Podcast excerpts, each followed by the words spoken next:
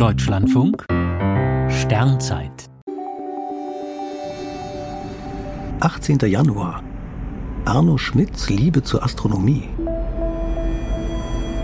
Vor 110 Jahren kam in Hamburg-Hamm der große Schriftsteller Arno Schmidt zur Welt. In seinen Werken geht es immer wieder um das Universum. In Leviathan oder Die Beste der Welten diskutieren die Protagonisten detailreich das damals vorherrschende Weltmodell. Arno Schmidt kannte sich in der Himmelskunde bestens aus. Allerdings ist seine Behauptung falsch, einst ein Astronomiestudium in Breslau begonnen zu haben. In Das schönere Europa schildert er rührend die oft waghalsigen Expeditionen des 18. Jahrhunderts zur Beobachtung der Venusdurchgänge vor der Sonne. Für Arno Schmidt sind diese Beobachtungen das erste friedliche Gemeinschaftsprojekt der Staaten Europas.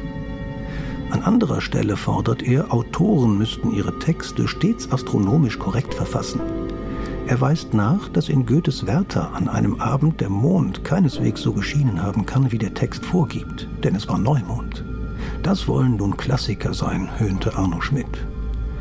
Besonders angetan war er von Lilienthal, einem Ort bei Bremen. Anfang des 19. Jahrhunderts stand dort die größte Sternwarte auf dem europäischen Kontinent. Dort gelangen bedeutende Entdeckungen im Planetensystem.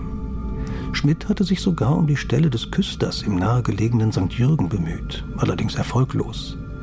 Vom geplanten großen Werk Lilienthal 1801 oder Die Astronomen gibt es leider nur ein Fragment.